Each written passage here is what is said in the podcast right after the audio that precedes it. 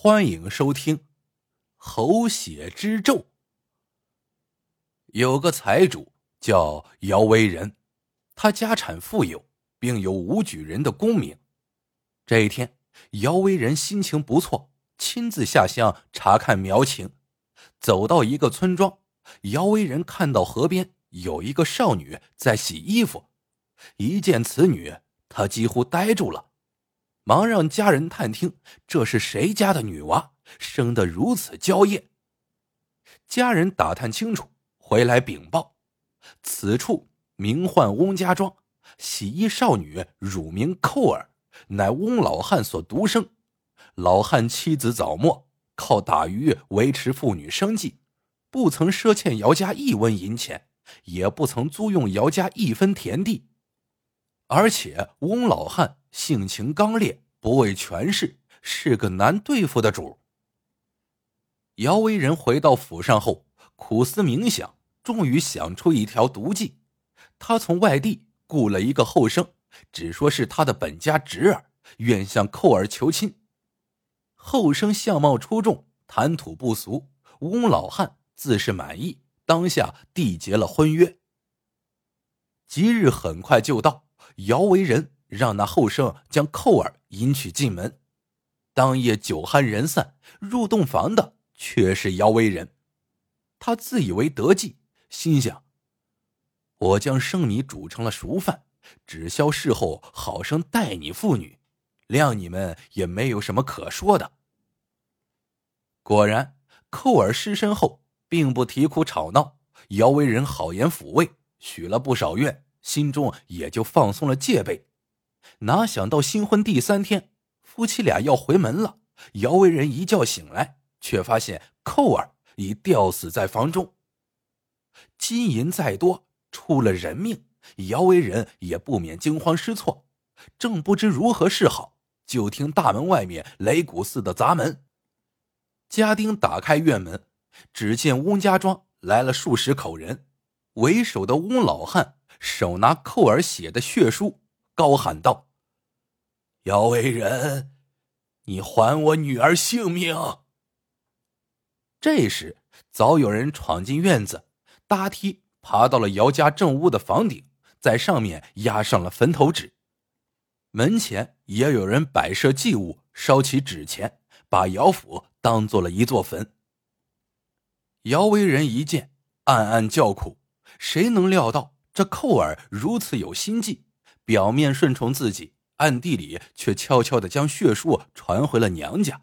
但他有钱有势，事既然出了，也自信不惧哪个，便装出一副笑脸，冲翁老汉深深一躬：“岳父大人，令爱突生短见，小婿肝肠寸断，正要安排人报丧，不想您老人家却率众找上门来。”咱先不论你父女是否早有预谋敲诈于我，我眼前得先顾死的，妥善安排后事才好。岳父有什么要求，只管金口大开，小婿无不从命。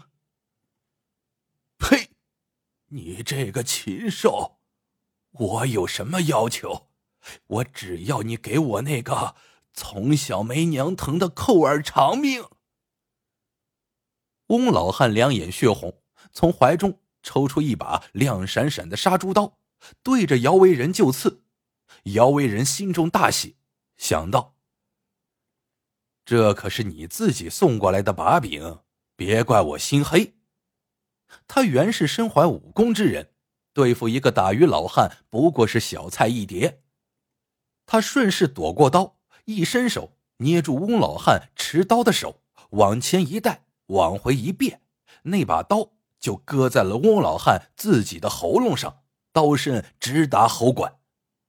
在翁家族人的惊叫声中，翁老汉倒在地上，插着刀的伤口冒着气泡，竟然一滴血不流。在场的人都吓呆了，愣了片刻。翁家族人从姚家卸下了一扇门板，抬着翁老汉去了县衙。姚为人见当真吃上了官司，便将管家叫到跟前，低声吩咐：“不要心疼银子，这官司一定要打赢。今年有好几个神卦替我算过，都说我往后还有二十年好运，神不得亲，鬼不敢近。区区一个渔夫，能奈我何？他让管家捡过翁老汉的那把杀猪刀，说道：“你轻轻在我颈上划一下，就咬定是他行凶在前，我夺刀自卫在后。”管家哆哆嗦嗦，好不容易才在东家的喉间划出大半圈似出血似不出血的口子。姚为仁于是带着刀和那道伤痕去县衙自首。知县姓崔，刚到任不久，见翁老汉脸色苍白，喉管外露，其状惨不忍睹。崔知县简单问了案情，见翁老汉圆睁二目，面部抽搐，痛苦万状，就躬身安慰道：“本县也通医道，你既已伤成这般光景，就是扁鹊华佗在世，也断无生理。本县一定会秉公执法。”绝不轻饶凶手，你就放心去吧。不料翁老汉居然将双手抬起，伸出四指捏住喉管断处，嘴里断断续续发出声音：“我定要看姚贼下场。”此时姚为仁已经被带上了公堂，口口声声咬定。姓翁的行凶在先，他是被迫夺刀自卫，慌乱中划断了翁老汉的喉管。崔知县冷笑道：“你是哄骗书呆子，还是以为我收了你的银子？你自己看，你喉间那刀痕，分明就是人小心翼翼比划着割出来的，哪里像争斗所伤？”姚为人瞠目结舌，只恨自己计划不周，只好闭口不言。此时他感到脖子上的伤痕刺痒难耐，这真是自作自受啊！知县很快作出判决，革除姚为人功名，以骗婚致死人命和斗殴重伤他人二罪并罚，判秋后斩决，将姚为人打入死牢。文书上报。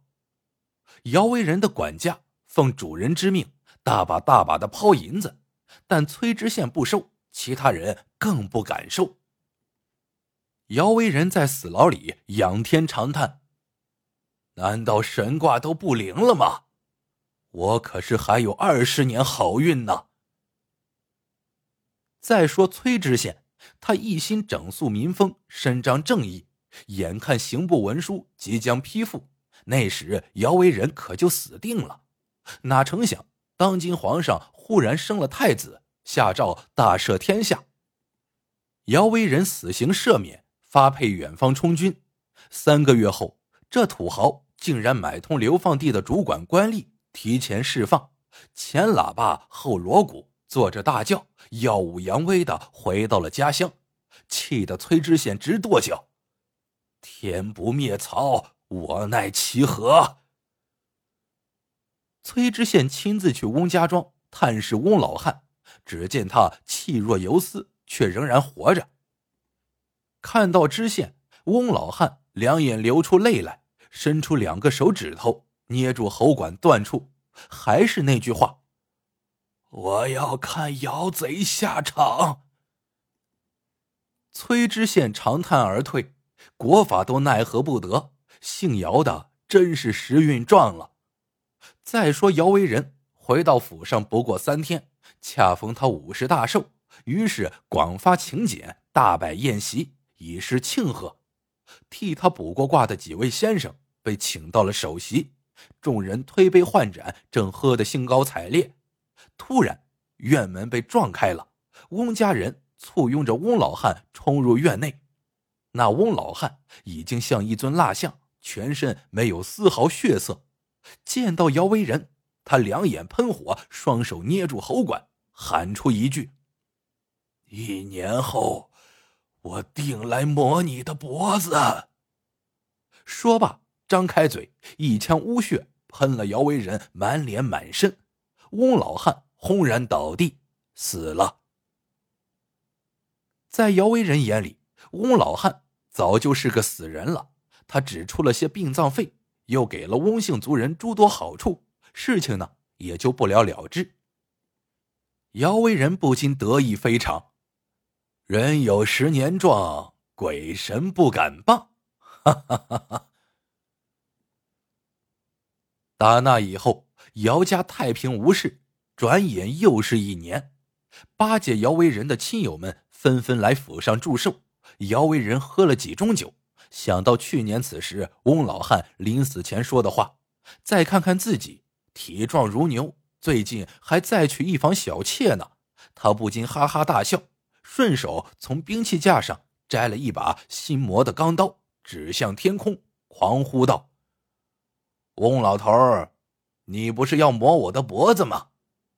上百个祝寿的人在场，任多凶厉的恶鬼也不敢露面呢。姚威仁借着酒劲儿又喊道：“你不敢来，我来替你割下。”说罢，他装模作样的用刀背在头颈上拉了一下。哪晓得这刀背也有棱角。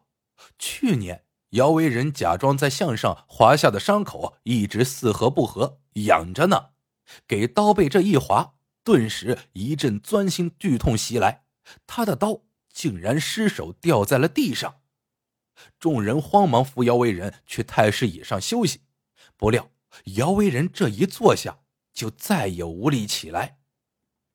过了大半天，只听他一声惨叫，仰起头一用力，那喉咙伤处猛然断开，浊血狂喷，脑袋居然跟翻书页似的。翻向了椅子背后，只有半截喉管连着。众人见状，吓得四散奔逃。